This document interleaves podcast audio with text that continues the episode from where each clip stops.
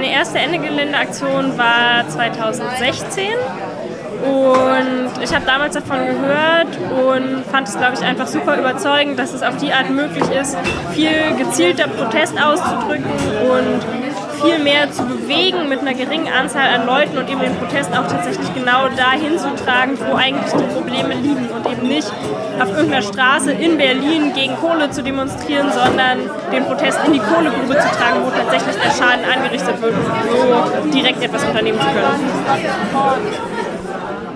Das sind Entscheidungen, die wir hier treffen im globalen Norden, die überall auf der Welt zu spüren sind und ganz besonders auch im globalen Süden. Und auch ich befinde mich in der wahnsinnig privilegierten Situation, ähm, dafür zu kämpfen. Und das ist auch ein Grund, warum ich mich, glaube ich, davon nicht verschließen kann, mitzumachen. Also ich habe so gemerkt über die Jahre, das ist ein krass wichtiges Thema für mich und es kriegt überhaupt nicht die Aufmerksamkeit damals, ähm, die das verdient hat angesichts der Dramatik, so wie schlimm das eigentlich ist. Und ähm, dann habe ich meine erste Ende-Gelände-Aktion gemacht. Ich bin da relativ naiv rein. Ich habe gleich ziemlich fett auf die Fresse gekriegt. Ähm, und das war gut, glaube ich. Es war gut, weil es mich total wütend gemacht hat. Und äh, danach dachte ich so, jetzt erst recht. Sie befinden sich im Gefahrenbereich der Abraumkante. Ende Gelände, der Podcast.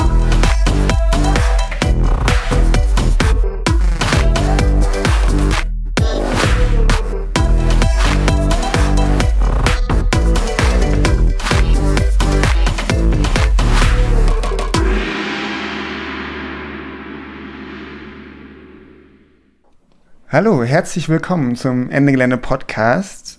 Mein Name ist Nico und heute ist eine besondere Folge, würde ich sagen, weil wir ein neues Mitglied im Team des Ende Gelände Podcasts willkommen heißen. Ja. Hallo Laura. Hallo. ähm, und sie hat auch direkt ein Thema mitgebracht für die erste Folge, die sie mithostet.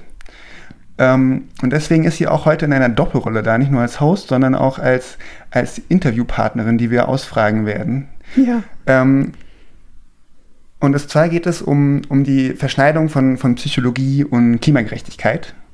Ganz genau. Wie, wie kommst du zu dem Thema?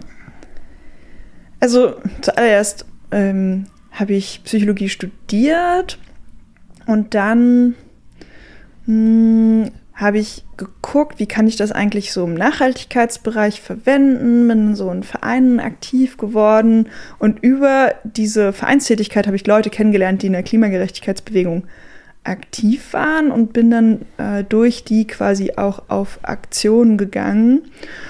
Ähm, habe nebenbei auch so Bildungsarbeit gemacht in dem Bereich, so Psychologie, ähm, Umweltschutz im Nachhaltigkeitsbereich. Ähm, und dann halt mich aber auch gefragt, wie kann ich das eigentlich auch mit meinem Aktivismus verbinden und äh, mich deswegen auch nochmal vertieft damit beschäftigt, was ja, was eigentlich, was, was uns zum Beispiel so dazu treibt, äh, bei so einer Ende-Gelände-Aktion mitzumachen. Okay, da können wir später nochmal drauf eingehen. Irgendwie erstmal super schön, dass du dabei bist jetzt beim Podcast. Ja, das freut mich persönlich sehr. ähm, und jetzt könnte man ja erstmal meinen, so, ja, Klimawandel, das ist so ein, ein, ein riesen physikalischer Prozess, der irgendwie auf globaler Ebene sehr materiell abläuft. Und äh, als Klimagerechtigkeitsbewegung ist ja ein großer Punkt von uns, dass wir sagen, das liegt an den ökonomischen Strukturen unserer Gesellschaft auch, zu einem großen Teil, was ja auch etwas sehr Materielles ist. Warum also jetzt Psychologie? Was hat da Psychologie mit Klimagerechtigkeit zu tun? Ähm, also Psychologie betrachtet ja vor allem so den einzelnen Menschen, also geht auf so eine ja auf so eine sehr niedrige Ebene sozusagen runter und schaut sich nochmal an, wie der so eingebettet in die in so eine Gruppe zum Beispiel auch so funktioniert mm, und was so das subjektive Erleben dieser ja materiellen objektiven Umwelt sozusagen ist und schaut sich also an, warum Menschen bei ja offensichtlich gleichen Bedingungen, äußeren Bedingungen sozusagen, diese unterschiedlich wahrnehmen und entsprechend sich auch unterschiedlich verhalten. Das heißt, es bringt nochmal so eine neue Perspektive rein, wenn wir auch uns anschauen wollen, wie wir irgendwie Menschen erreichen wollen, dass sie mitmachen zum Beispiel. Also Psychologie betrachtet da eben einzelne Menschen auch als also aktiv Handelnde und nicht als so eingebettet in, in den Lauf der Dinge sozusagen. Also man spricht so von Active Agents. Also so ein bisschen die Frage, wir sind ja irgendwie alle davon betroffen, ja. so äußerlich. Ähm, manche mehr, manche weniger. Warum handeln manche, warum handeln manche nicht? Ja, da gibt es super viele verschiedene spannende Ansätze. Ähm, und also überhaupt für, für gesellschaftspolitisches Engagement, das reicht so in die, naja, vor allem so 60er, 70er Jahre zurück. Da hat man sich schon viel damit beschäftigt. Manches davon ist immer noch irgendwie up to date, manches ist äh, schon ein bisschen veraltet. Und da gibt es einfach verschiedene Ansätze und inzwischen hat man eher gesehen, die gehen vielleicht auch Hand in Hand, also die lassen sich auch kombinieren. Ähm, genau. Ich weiß nicht, ich kann dir vielleicht hm. auch mal. Ja, vielleicht erklären. kannst du auch, was mich ja vielleicht, bevor wir darauf kommen, was ja so dein, dein, dein Kernthema, glaube ich, ist, auch ähm, vielleicht ein, zwei Worte dazu sagen, wie wie stark kommt eigentlich Klimawandel in der Psychologie vor? Ähm, also da gibt es tatsächlich sogar ein ganzes Paper, das mal die American Psychological Association veröffentlicht hat, ähm, einen, ganzen, einen ganzen Bericht äh, zu dieser Schnittmenge von Psychologie und Klimawandel. Ähm, und sie haben da aufgeschlüsselt, was Psychologie quasi beitragen kann in diesem Bereich. Ähm, also einmal untersucht sie zum Beispiel, wie sich Menschen in Bezug auf ihre Umwelt verhalten, also so nachhaltiges Verhalten zum Beispiel, aber eben auch Engagement. Und äh, sie untersucht aber auch psychologische Folgen, ne, wenn es jetzt auch so um, na, um die psychische Gesundheit zum Beispiel geht. Das sind auch so Bereiche, die sie untersucht. Ähm, tatsächlich spielt da auch noch mal so eine, mm, ich sag mal, Gerechtigkeitskomponente mit rein, wenn man sich auch anguckt, wer wer leidet am stärksten auch, auch psychisch unter dem Klimawandel. Also solche Sachen haben sie auch mit, mit aufgeführt und der Zugang auch zu, zu Versorgung. Also auf der Ebene sieht man auch noch mal so eine Ungerechtigkeit. Also sie, ich war selbst total erstaunt sozusagen, weil das in meinem, in meinem Studium auch keine Rolle gespielt hat, zu sehen, dass dieser Bericht eben da sehr, sehr umfangreich war und einfach nur aufgelistet hat, an welchen vielen Stellen irgendwie PsychologInnen was dazu beitragen können. Und der Bericht ist jetzt, glaube ich, auch schon puh, vier Jahre alt oder so, oder sogar noch älter. Also gibt schon eine Weile. Und doch sehe ich es noch gar nicht so viel in der Praxis. Also die Psychologists for Future, die haben sich da vielen Themen auch angenommen. Das ist richtig cool. Also da kommt langsam was. Ja. Und ähm, du hast ja einen ganz bestimmten Zugang, den du, den du für dich da ähm, gefunden hast, was dich interessiert. Warum willst du dein, deine psychologische Erfahrung, dein Wissen denn einbringen? Was ist da dein Thema? Ja, insbesondere das, was ich heute auch so mit reinbringen wollte, ist wirklich diese, diese Ebene des Engagements. Also warum machen manche bei bestimmten Aktionen mit oder auch nicht? Also warum, ja, wir können, man kann darüber reden, warum Menschen demonstrieren gehen, aber auch in Bezug auf Ende Gelände, warum, warum nehmen manche Menschen an den Aktionen zivilen Ungehorsams teil, andere nicht? Das finde ich irgendwie spannend, sich, sich das mal genauer anzuschauen, um auch dann im Anschluss zu gucken. Das ist eigentlich so äh, das Spannendste, was wir davon irgendwie mitnehmen können als Bewegung, was wir daraus lernen können. Also auch zu schauen, gibt uns psychologisches Wissen da vielleicht auch eine neue Perspektive. Meine Wahrnehmung ist schon, dass äh, viel auch politikwissenschaftliches, soziologisches eigentlich oft äh, also mit solchen Themen komme ich oft in Kontakt in dem Kontext Ende Gelände und Klimagerechtigkeit und ich dachte mir, hey, Psychologie kann bestimmt auch irgendwas Nützliches beitragen.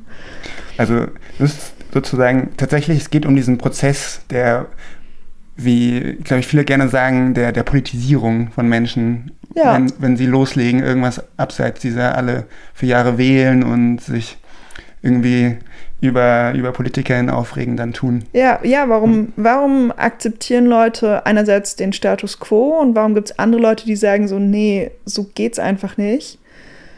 Hier muss sich was ändern. Okay, und dann fang doch mal da an. Wie kann das sein, dass manche, ähm, auch bezogen auf den Klimawandel, das stark leugnen und verdrängen und andere ins Handeln übergehen? Wie, wie fangt ihr da an in der Psychologie? Also erstmal muss man sagen, dass es tatsächlich voll viele Erklärungsansätze gibt, gerade was dieses Leugnungsthema auch anbelangt. Aber mh, eine Sache, die schon mal eine Rolle spielt, sehr wahrscheinlich ist, wenn man eine Vision hat, eine Alternative vor Augen. Also es fängt erstmal an, dass man irgendwie sieht, da, da, es gibt eine Ungerechtigkeit, also die muss erstmal wahrgenommen werden. Und das ist, erzeugt wie so ein, so ein Spannungszustand, sozusagen, den man ändern möchte. Also das haben wir ganz oft, dass wir so, man spricht auch so von, von einer kognitiven Dissonanz. Also wir denken, so und so sollte es sein und in der Realität zum Beispiel ist es vielleicht anders und das wollen wir irgendwie ändern. Also diese Lücke zwischen dem, was ist und dem, was wir eigentlich denken, was sein sollte, was wir wollen. Genau. Und dann gibt es verschiedene Wege, diese Lücke zu schließen. Wir können einmal sagen, ach, vielleicht ist es ja doch ganz anders. Also zum Beispiel das System legitimieren, das ist so ein Weg, diese Spannung aufzuheben. Oder aber wir machen was, um die Verhältnisse zu ändern. Und äh, eine wichtige Sache dabei aber auch ist, wenn wir irgendwie sagen, wir wollen die Verhältnisse verändern, ist auch so ein bisschen so ein, ich sag mal, so ein Fluchtpunkt zu haben, ein Ziel, also Hoffnung und auch bestimmte Rahmenbedingungen, die das begünstigen das Engagement. Was meinst du mit, jetzt mit Rahmenbedingungen?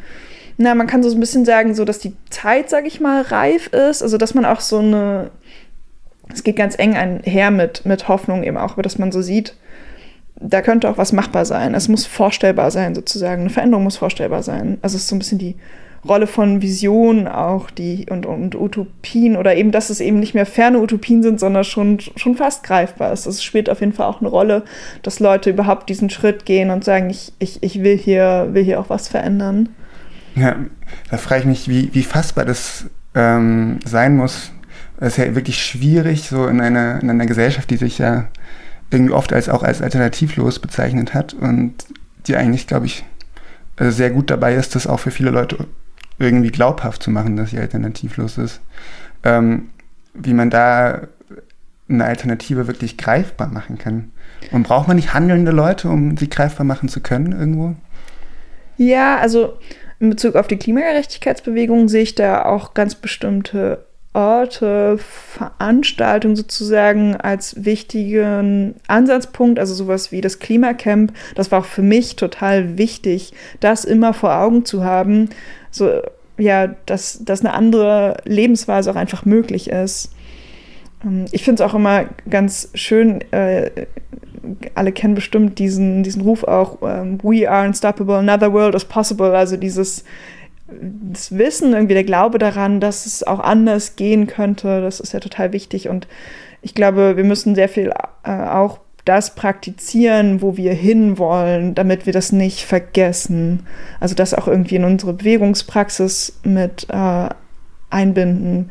Was für mich zum Beispiel auch ein großer Grund ist, dass ich weiterhin bei Ende Gelände aktiv bin, weil ich das Gefühl habe, dass da sehr viel auch dran gearbeitet wird und dass eine enge Verbindung zu Camps zum Beispiel stattfindet. Wir sind immer in diesem Austausch zwischen Aktion und, und so einer Rekalibrierung mit dem, wo wollen wir eigentlich hin. Und ich glaube, es braucht noch viel mehr Leute, die, die damit in Kontakt kommen und die das auch als ihre Vision, ihre Utopie irgendwie begreifen. Und da können wir ja gleich äh, da weitermachen. Ich meine, wir sprechen nachher nochmal darüber, was, was du daraus jetzt ziehen würdest, so ja. irgendwie aus der, für, für die Klimagerechtigkeitsbewegung. Aber sagen wir jetzt, die Leute haben irgendwie dieses Spannungsgefühl so. Ähm, sie, irgendwie ist die Welt nicht so, wie sie sie gern hätten, ähm, wie sie das Gefühl hätten, wo sie leben wollen. Und jetzt haben sie vielleicht auch Hoffnung, dass das anders sein kann. Was führt dann dazu, dass manche Menschen da handeln, manche nicht? Was begünstigt da, dass Leute handeln, zum, ins Handeln kommen? Mm, also es gibt so einen Ansatz zum Beispiel, der sagt, naja, wir müssen überhaupt erstmal sehen, dass wir, dass es da eine gewisse Ungerechtigkeit gibt und dass wir der vielleicht auch selber, ähm, dass wir selber Opfer davon sind. Also und insbesondere ist es dann auch wichtig, dass wir das zurückführen auf die Zugehörigkeit zu einer bestimmten Gruppe. Also dass es eben nicht nur wir selbst als, als Individuum, als Privatperson, sage ich mal, ähm, allein von, von der Ungerechtigkeit betroffen sind. Äh, uns hat er auf der Straße jemand irgendwie eine Ohrfeige äh, verpasst, sondern äh, die Wahrnehmung, nee, ähm, mir ist irgendwie was widerfahren, weil ich zum Beispiel eine Frau bin. Das kann, das kann so, ein, so eine Zuschreibung zu einer Gruppenzugehörigkeit zum Beispiel sein. Also in dem Moment, in dem wir eben subjektiv wahrnehmen, dass die Ungerechtigkeit auf die Zugehörigkeit einer bestimmten Gruppe uns widerfährt, das motiviert zum Beispiel schon mal, da mhm. aktiv zu werden.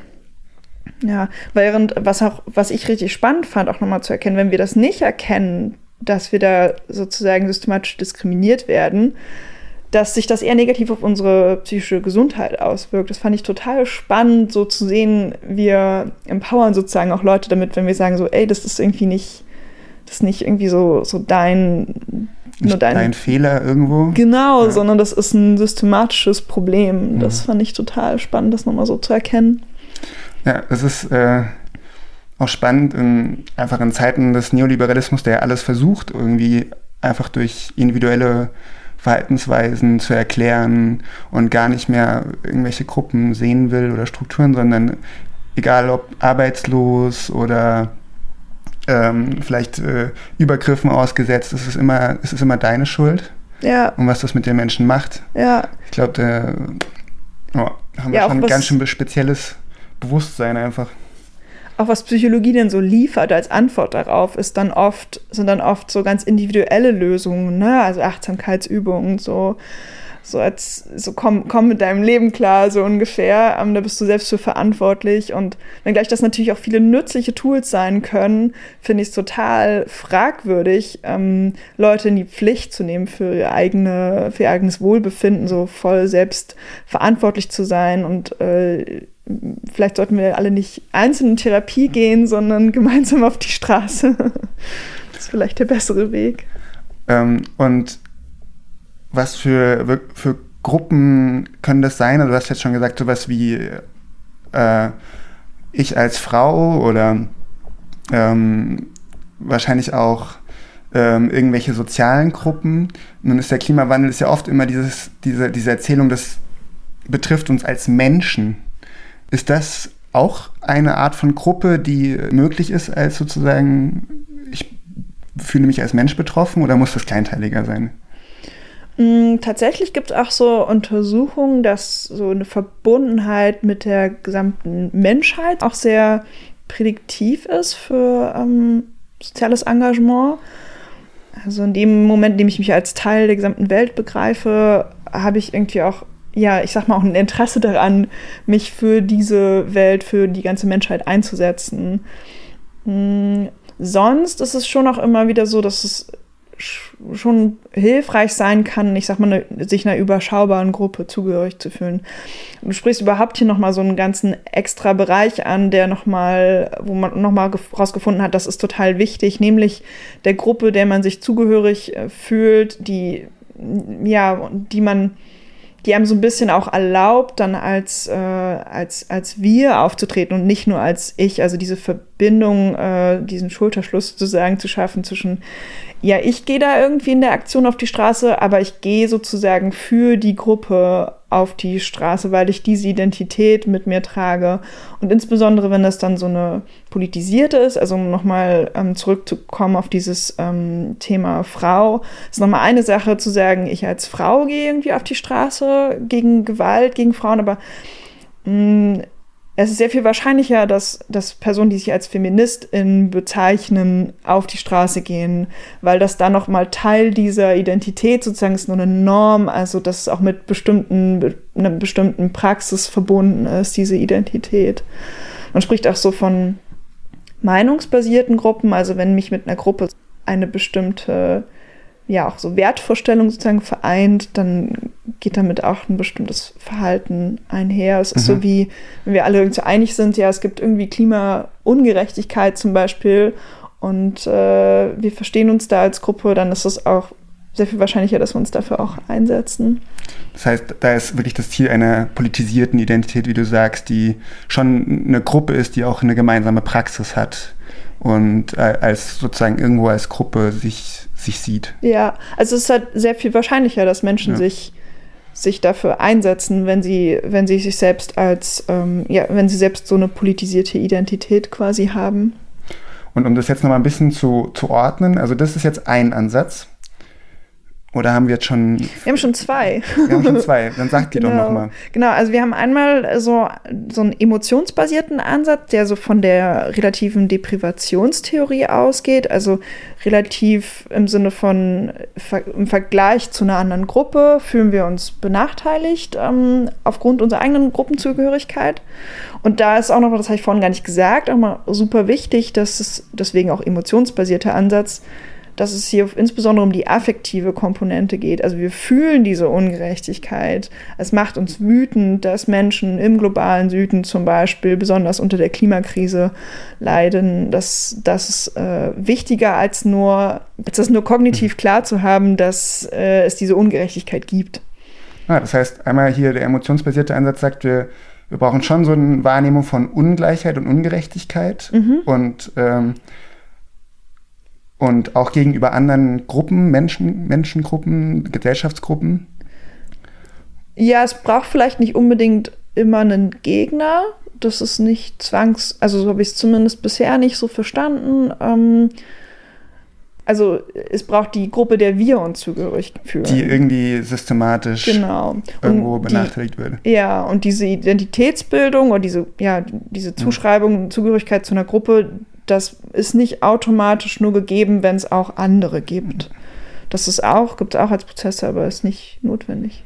Um zum zweiten Ansatz zu kommen, der dann eben dieser identitätsbasierte Ansatz ist, also die Perspektive, dass wir soziale Identitäten haben und, äh, und personale sozusagen, also ich kann mich selbst als, ich weiß nicht, ich bin irgendwie äh, ich habe äh, dunkle Haare, ich bin gut in Mathe, was weiß ich, was man so für ganz individuelle Beschreibungen über die eigene Person, die einem sozusagen auch helfen, die einem helfen, sich abzugrenzen von anderen Menschen. Äh, ja, das sind so Eigenschaften, die man hat, die man eher so auf so einer personalen Ebene äh, betrachtet.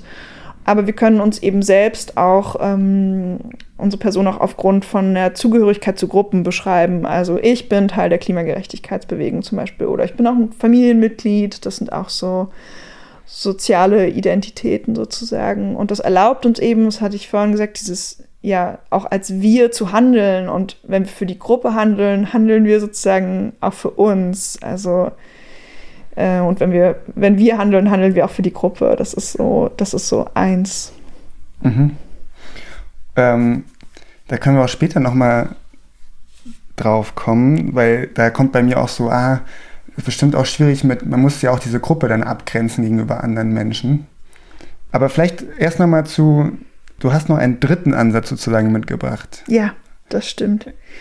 Ähm, das ist nämlich auch nochmal ziemlich relevant und das äh, sind so instrumentelle Ansätze. Da hat man da, die sind aufgekommen, ja, nachdem diese emotionsbasierten Ansätze sozusagen publiziert wurden, weil man gesagt hat, ja, aber dieses, diese wahrgenommene Ungerechtigkeit, das kann es irgendwie nicht sein. Ganz ehrlich, es gibt richtig viele Leute, die fühlen sich irgendwie systematisch benachteiligt und es gehen noch lange nicht alle auf die Straße deswegen. Das ist zu einfach, zu allgegenwärtig. Und da gab es dann Leute, die sind dann eher, das ist auch eher so ein soziologischer Ansatz, ähm, davon, die sind davon ausgegangen, es ist wichtig, wie viel Ressourcen man hat. Ähm, also die Frage war auch eher nicht, warum sich Menschen benachteiligt fühlen, sondern warum sie sich sozusagen dann auch mobilisieren. Und man geht, ging eben davon aus, äh, je mehr Ressourcen zur Verfügung stehen, desto wahrscheinlicher wird man sich da einer Bewegung auch anschließen. Ähm, Was für Ressourcen sind da gemeint? das, also zeitlich finanzielle vor allem, ja. Zumindest aus dieser etwas veralteten Perspektive. Und damit geht auch so ein bisschen einher, es gibt dann auch noch so eine Collective Action Theory von, von Olson, der dann ähm, gesagt hat, das ist auch eigentlich eher irrational, wenn Menschen auf die Straße gehen, weil gerade wenn man sich so Ressourcen anschaut, ist es ja, ich gebe selber als, als, als einzelne Person ja voll viel rein. Ich trage unter Umständen extrem hohe Kosten dafür, dass so ein Gruppenziel erreicht wird, von dem ich ja sozusagen auch nur einen Bruchteil abbekomme, wenn überhaupt. Das ist ja noch dazu auch so eine Investition in die Zukunft. Also wir wissen ja auch nicht, was wir davon abbekommen. Und man hat aber gesehen, dass es, äh, das, äh, das stimmt so nicht. Ähm, weil nach seiner Logik würde das ja auch bedeuten, je größer die Gruppe ist, desto größer dieser Freeride-Effekt. Aber tatsächlich hat man herausgefunden, je größer, je mehr Leute sich, sich anschließen, wenn man sieht, so das ist eine wachsende Bewegung, dann werde auch ich mich sehr viel wahrscheinlicher dieser wachsenden Bewegung anschließen. Weil der Mensch ist gar nicht so rational in seiner Abwägung von wie viel gebe ich rein, wie viel bekomme ich, sondern irgendwie sieht mehr so, oh wow, da passiert was, da, da ist Bewegung, da tun sich Menschen zusammen. Genau, genau. Und äh, es, beziehungsweise es verschiebt sich dann auch dieses, was gebe ich rein, was bekomme ich raus, weil das, was ich rausbekomme, ja auch sozusagen wahrscheinlicher wird, wenn ich sehe, es engagieren sich immer mehr Leute dafür. Das ist wie dann so, so ein Schneeball-System, so nach dem Motto, einmal ins Rollen gekommen und umso größer Ja. es wird, umso mehr schließt sich auch an. Ja. Genau, und, und äh, das, man hat halt einfach rausgefunden und auch echt schon vielen Studien auch so bestätigt, diese subjektive Wirksamkeitserwartung und in Bezug auf kollektives Handeln ist es eben die, die kollektive Wirksamkeitserwartung, die ist besonders relevant, wenn wir uns anschauen, warum Menschen sich bestimmten Aktionen anschließen. Also es ist so die Überzeugung, dass äh, ich gemeinsam mit der Gruppe ähm, dieses Gruppenziel auch erreichen kann. Ja. Wow, das wäre ja nochmal eine spannende Frage, wie man das eigentlich jetzt in, so im Angesicht der Klimakrise da, ähm, was für eine Wirksamkeit die Leute eigentlich erwarten. Ich habe, ich erinnere mich an eine spannende Fra Frage in einem Plenum, wo wir uns sozusagen aufgestellt haben danach, ähm, wie wahrscheinlich wir es eigentlich halten, dass wir erfolgreich sind in dem Sinne, dass wir, ich weiß nicht, wie es damals definiert war, unter 1,5 Grad bleiben oder wirklich massive Folgen verhindert werden können. Ja. Und es waren gar nicht so viele, die das äh, als so wahrscheinlich gesehen haben. Ja. ja, das ist eine total spannende Frage, weil letztendlich, man kann ja sehr viele verschiedene Ziele sozusagen auch kommunizieren. Ziele von so einer Aktion, die können sehr unterschiedlich sein. Das Übergeordnete ist sicher, dass wir unter 1,5 Grad bleiben wollen, dass wir Klimagerechtigkeit wollen.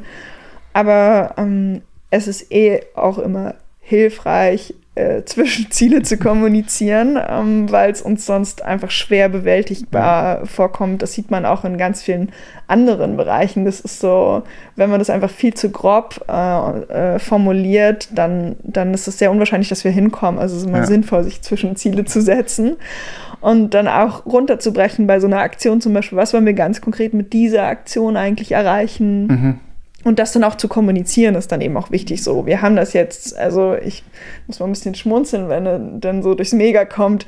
Da, wo wir sind, sind wir genau richtig. Was genau dieses, äh, diese Wirksamkeitserwartung sozusagen füttert, ne? Also so Ziel erreicht. Yeah, unsere Anstrengungen haben sich quasi gelohnt. Wir sind jetzt hier angekommen.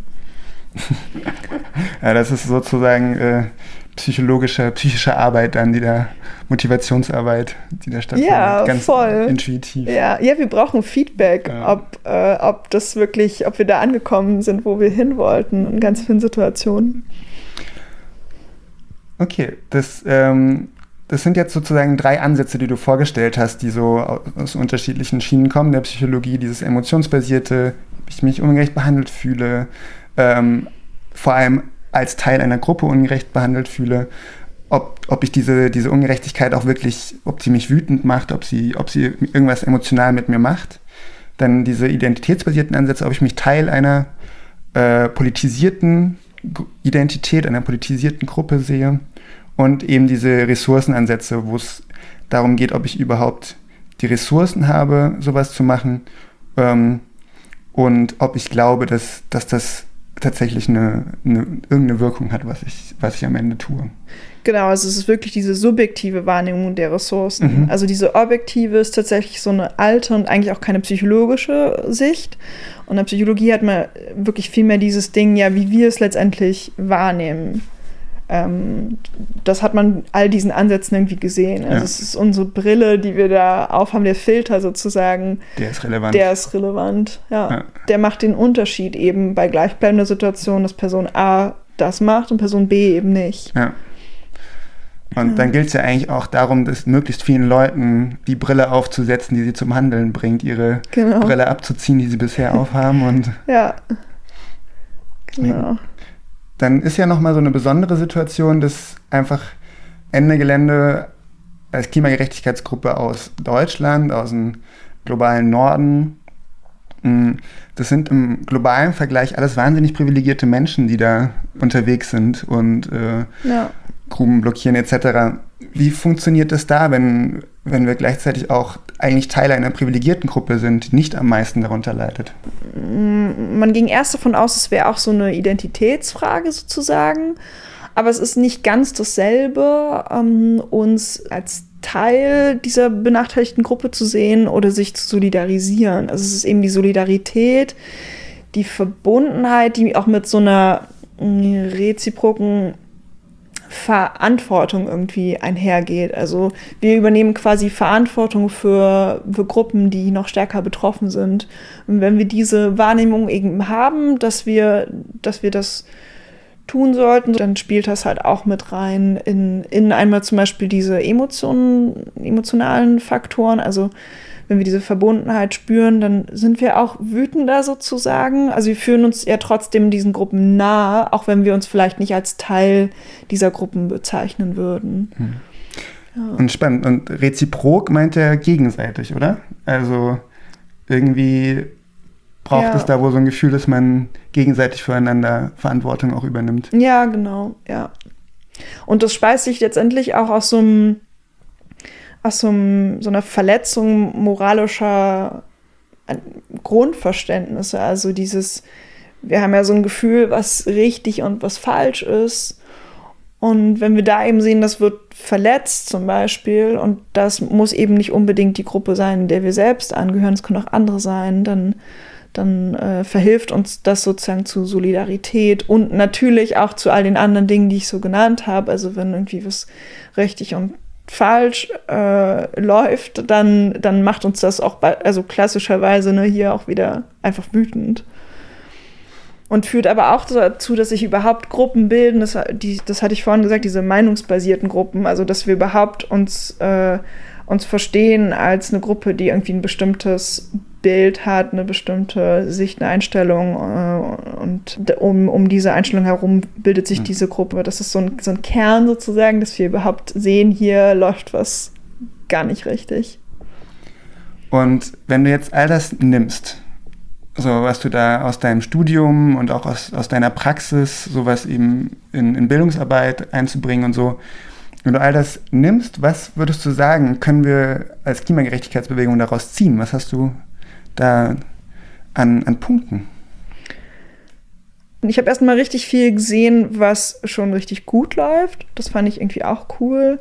Ich habe schon ein paar Beispiele genannt. Also dieses ähm, gelebte Utopien, merke ich, ist total wichtig. Ne? Das war so ein Basic, was ich ganz am Anfang genannt hatte, so Hoffnungen, Alternativen. Das ist einmal wichtig. Dann aber auch mh, zu überlegen, um jetzt auf diese, diesen Identitätsaspekt zu kommen, dass ja einerseits das nicht unnötig zu schließen, also es müssen sich möglichst viele Leute eben mit einer Gruppe identifizieren, die dann wiederum diese Verhaltensnormen hat, wir gehen irgendwie in die Grube, auf die Straße, was auch immer wir dann für ein, für ein Verhalten irgendwie haben. Ähm, und da finde ich gerade richtig, richtig toll, diese Entwicklung ähm, hin zu, zu gemeinsamen Arbeit mit anderen Gruppen, die immer noch an ihrem Thema arbeiten können. Also jetzt äh, Antifa, Anti-A-Gruppen beispielsweise, also so Seebrücke, zum Beispiel diese Kooperation da ähm, bei, bei der Ungehorsam für alle Aktion. Also, dass äh, die Menschen noch ihre Kämpfe weiterkämpfen können, aber trotzdem so ein gemeinsames Narrativ von, das ist irgendwie alles Klimagerechtigkeit sozusagen. Du meinst, es braucht so ein großes Narrativ. Ich glaube, das ist total hilfreich, weil es gibt schon die Tendenz zu, mh, ich will schon, ich will mich nicht komplett auflösen in so einer unüberschaubaren, riesengroßen großen Gruppe. Ja, das kann ich mir nämlich auch vorstellen. Umso größer das wird, umso schwieriger finde ich wahrscheinlich meinen Platz auch da drin. Genau, genau. Das ist, bleibt also wichtig, dass es irgendwie fassbar ist, weil, weil sonst könnte ja sozusagen jeder und wer bin ich dann noch sozusagen, wenn das irgendwie alle sind. Also es ist immer, wir haben immer so ein, so ein Bedürfnis, uns einerseits abzugrenzen, uns aber auch zugehörig zu fühlen und da, das schwankt dann. Aber ich finde es dann eben gerade cool, wenn es sozusagen eine kleinere Kategorie gibt, so ja, ich bin Ende Gelände, aber ich bin auch Klimagerechtigkeit und Klimagerechtigkeit sind auch noch ganz viele andere, was sich ja auch wieder auf meine Wirksamkeitserwartung zum Beispiel positiv auswirkt. Das ist was ganz anderes, wenn ich irgendwie sehe, wir kämpfen den gleichen Kampf und es gibt noch ganz viele andere, ähm, dann habe ich das Gefühl, wir können ja viel mehr irgendwie bewegen. Und das hat man zum Beispiel auch gesehen, dass wirklich Identität da auch eine ganz zentrale Rolle spielt, also sich auch auf diese Wirksamkeitserwartung tatsächlich auch auswirkt. Ja. Mhm.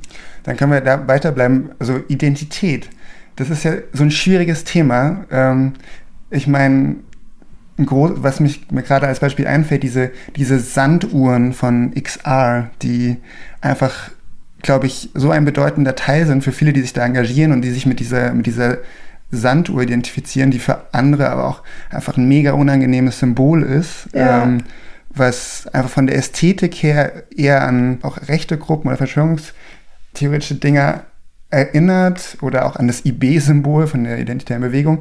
Ähm, aber gleichzeitig ist das für viele Leute offenbar sehr wichtig. Also wie, wie weit können wir gehen, Identität zu pushen und auszuarbeiten, ohne dann irgendwann ausschließend zu sein? Ja, also die, die ähm, Durchlässigkeit sozusagen von Gruppengrenzen, das ist halt irgendwie wichtig, dass sie bestehen bleibt, wenn wir irgendwie auch als Bewegung, sag ich mal, auch wachsen wollen. Also ne, das ist dieses alte Thema von auch Anschlussfähigkeit.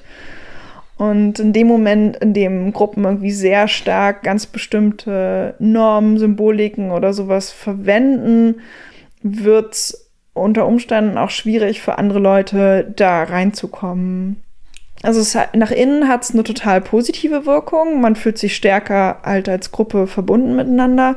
Nach außen kann es halt einfach sehr viel abschreckender wirken. Man fühlt sich man fühlt sich einfach anders, wenn, wenn da alle dieselben Klamotten, dieselben Symboliken irgendwie verwenden. Also es ist, das ist einfach mit Vorsicht zu genießen Mhm. und ähm, ja. Was würdest du sagen, was uns als Ende Gelände ähm, oder meinetwegen auch Klimagerechtigkeitsbewegung, wo du auch immer ansetzen willst, was wären jetzt Sachen, die gut für uns wären? Welche Identitäten? Oder Identitätsarbeiten? man kann, wenn man das so betrachtet, halt sehr darüber streiten, wie wir mit den Anzügen umgehen. Ne? Also ich meine, cool ist, dass wir die nur in den Aktionen tra tragen und jetzt nicht auf unserem Plenum zum Beispiel. Das wäre, glaube ich, einfach super krass. Ähm, dass wir überhaupt sehr viel transparenter machen, wie wir uns verstehen und ähm, warum neue Leute wichtig sind. Also dass wir da auch so eine Praxis von, von, von Offenheit, ne? so jeder kann irgendwie dazukommen, jeder kann mitmachen was eine totale Herausforderung ist für Ende Gelände, weil es gleichzeitig viele Positionen gibt, die in der breiten Gesellschaft leider nicht so, so klar sind. ne? Also um zurückzukommen auch auf, auf Extinction Rebellion, die sich von manchen Positionen eben nicht klar abgrenzen, was Ende Gelände dann eher sehr viel stärker tut, was natürlich schwierig ist wieder für die Anschlussfähigkeit. Also es ist, ja, es fängt bei so kleinen Sachen auf jeden Fall an, die man da einfach die, die wichtig sind, die finde ich auch schon viel praktiziert werden. Also neue Leute kommen ins Plenum, man erklärt erstmal die Handzeichen ähm, beispielsweise. Aber es ist mit dem Erklären nicht getan. Ich habe letztens, ich habe ein Seminar gegeben zu dem Thema und da kam dann auch danach ein Student zu mir und meinte so, ja, mh, also ich muss sagen, ich fand das schon irgendwie auch voll schwierig. Ich habe mich dann noch gar nicht getraut, so an manchen Stellen meine Kritik zu äußern, weil ja, das mit den Handzeichen, das war schon irgendwie neu, ich habe es schon verstanden, aber ja, irgendwie, es war alles so anders.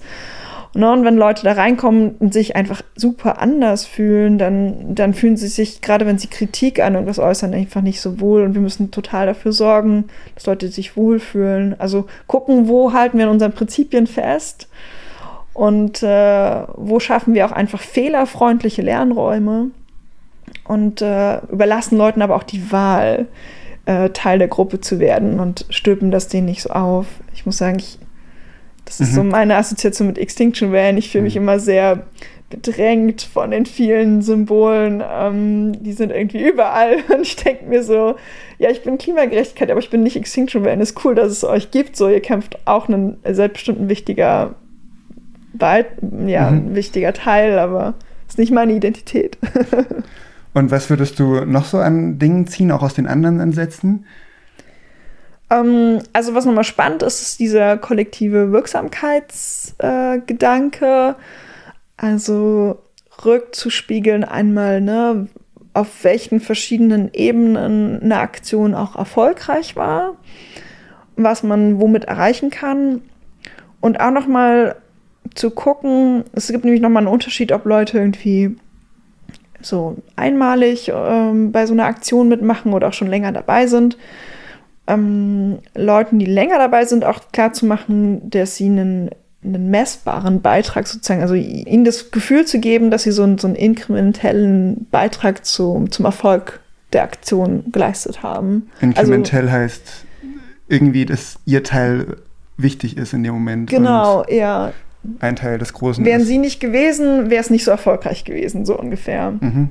Das heißt halt auch so Aufgaben zu verteilen, ähm, die, die irgendwie klar definiert sind, beziehungsweise wenn das vielleicht so verschwindet und da kann man so mal an so Klassiker denken wie Care-Arbeit, äh, ne, so Dinge, die im Hintergrund laufen, so Prozessarbeit und sowas alles, den Leuten Wertschätzung entgegenzubringen, denen zu sagen, ey, hättet ihr das jetzt irgendwie nicht so vorbereitet zum Beispiel oder uns hier nicht äh, das Essen gekocht, so wir hätten einfach nicht so gut äh, dies und jenes machen müssen, wo ich auch super Fortschritte sehe. Ähm, ich merke, es gab einfach so Camps, wo halt so klar war, ja, hier ist nicht die Leute, die im Camp geblieben sind, sondern es ist der Campfinger, der ist Teil der Aktion. Ne? Ja, das ist eh, also mir fällt auf, dass wir offenbar schon recht viel richtig machen. Gibt es irgendwas, wo, wo Ende Gelände oder die Klimagerechtigkeitsbewegung so einen Fehler macht, wo du sagst, hey, da müssen wir irgendwie ähm, oder zumindest ausbaubar in unserer Praxis sind?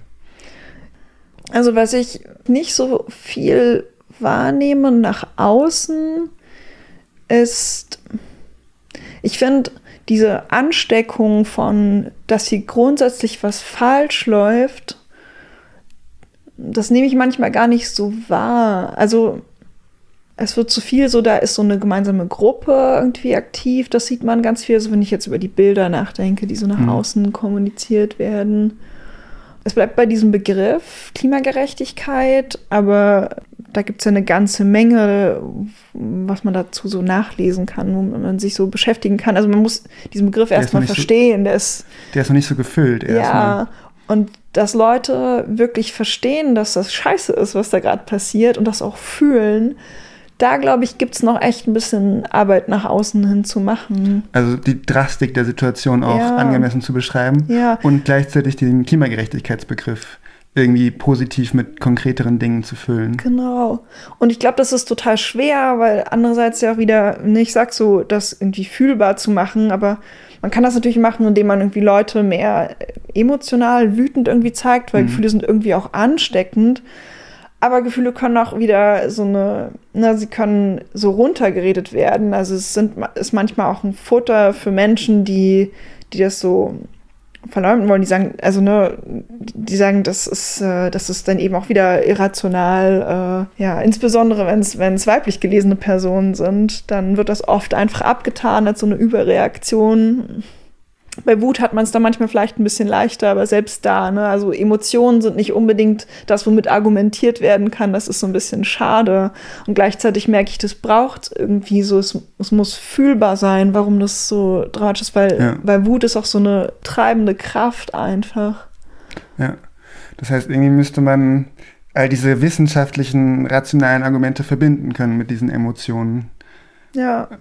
Man muss man ja auch sagen, jetzt, wo wir schon recht viel auch über Extinction Rebellion gelästert haben, sind sie da ja offenbar schon mal einen Schritt voraus und äh, irgendwie schaffen sie es zumindest mehr, diese Gefühlsebene zu bespielen als Ende Ja. Geländes bisher getan hat. Und ich habe auch bisher den Eindruck, dass Ende Gelände immer sehr viel Wert darauf legt, dass alles das auf diese kollektive Wirksamkeitserwartung, also wir schaffen was, wir erreichen was, Ja. wir oft nicht so viel Negatives zulässt an, ähm, boah, die Situation ist so krass und äh, irgendwie fühle ich mich da auch überfordert und äh, irgendwie macht mir das Angst. Ja. Ich habe das Gefühl, da ist so, ein, so eine Tendenz, dass immer alles sehr so positiv und spielerisch und äh, Sonnenschein zu, darzustellen. Ja. Ja, vielleicht können wir da auch irgendwie voneinander lernen, weil ich glaube, das braucht beides und Extinction Rebellion macht ja eigentlich auch beides. Also wenn man sich die Aktion selbst anschaut, ist ja auch da ganz viel Positives miteinander. Aber sie kommunizieren ganz viel mit Angst und ähm, da, das Spannende ist, die Forschung zu Emotionen ist wirklich sehr, mm, da gibt es einfach noch viel zu tun. Ist nicht so richtig klar, welche, wie genau sie jetzt wirken, welche Prozesse sie anstoßen. Angst scheint einerseits irgendwie auch äh, so kollektive Wirksamkeitserwartungen auch eher zu pushen. Andererseits führt es auch, also ne, wir, wir wollen eigentlich keine Angst haben. Also wir versuchen auch mit diesem Stress sozusagen auch umzugehen und das ist auch, das kann halt auch sein, so, ja, wir gehen ins Kino, wir holen uns ein Bier, um diese, diese negativen Emotionen wegzumachen. Und ich habe mich da halt auch gefragt, ob Extinction Rebellion durch aber diese wiederholte Konfrontation schafft, dass man sagt, so scheiße, ich muss, will da irgendwie was gegen machen, sonst geht das nicht weg. Ne? Ähm, Und nicht nur so einmal und dann kann man das mit ähm, wegtrinken sozusagen. ja. Und in dem Moment, in dem sie auch einladen, auch ja sehr niedrigschwellig durch diese ganzen so Cafés und keine Ahnung, einladen, Teil der Bewegung zu werden, ne? ähm, schafft das ja auch wieder so einen schützenden Rahmen, der so auch einfach Support bietet. Und äh, ja, das, also das hat mich auch viel schon beschäftigt, weil man oft sieht, Angst, negative Emotionen sind eigentlich nicht so aktivierend, abgesehen von Wut. Ja.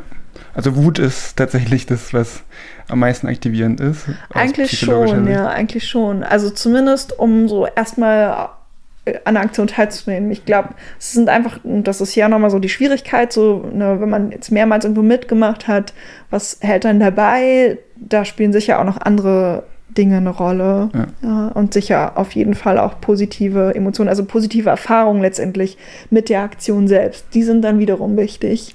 Das ist ein Unterschied, was uns dahin treibt und wie wir die Erfahrungen vor Ort dann irgendwie, was wir da für eine Erfahrung machen. Ja. ja, und die Frage, wie wir dann, wie, wie dann Leute auch dabei bleiben tatsächlich und nicht nur dazustoßen, das ist ja nochmal eine ganz neue Frage und da könnten wir echt nochmal eine eigene Folge zu machen. Ja, da lässt sich noch mal eine ganze Menge dazu sagen. Stichwort nachhaltiger Aktivismus. Ja. Cool, also das würde mich sehr freuen, wenn die irgendwann folgen würde, die, die, die, die sozusagen Episode 2 in der Reihe Psychologie und Klimagerechtigkeit, vielleicht auch dann noch weiter über Psychologie hinaus. Ähm, dann danke dir, Laura, für das Gespräch Ja, sehr gern. und willkommen im Ende Gelände Podcast. Danke.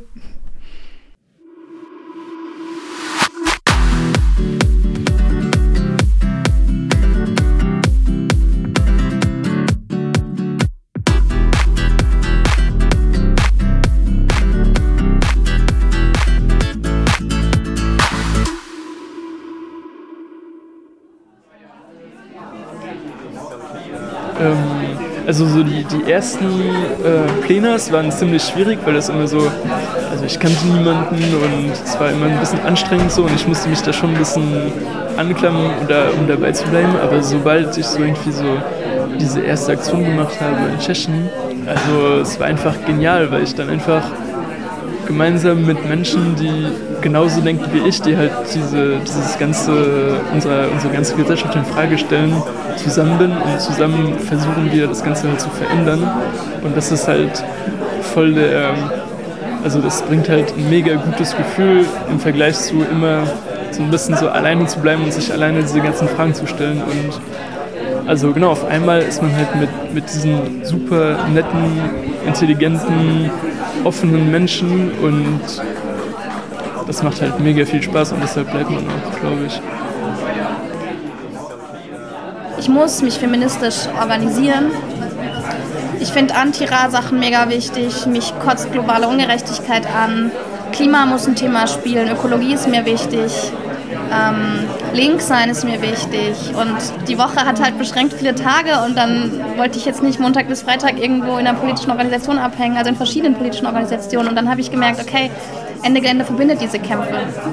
Und das war so ein richtig cooler Moment, weil ich gemerkt habe, so, ey, ich kann bei Ende Gelände mitmachen und als Ende Gelände-Aktivistin feministisch unterwegs sein, mich um Anti-Ra-Struggles kümmern, ich kann Klimagerechtigkeit äh, promoten oder dafür einstehen, ich kann ähm, für globale Gerechtigkeit kämpfen. Deswegen ist das meine Organisation.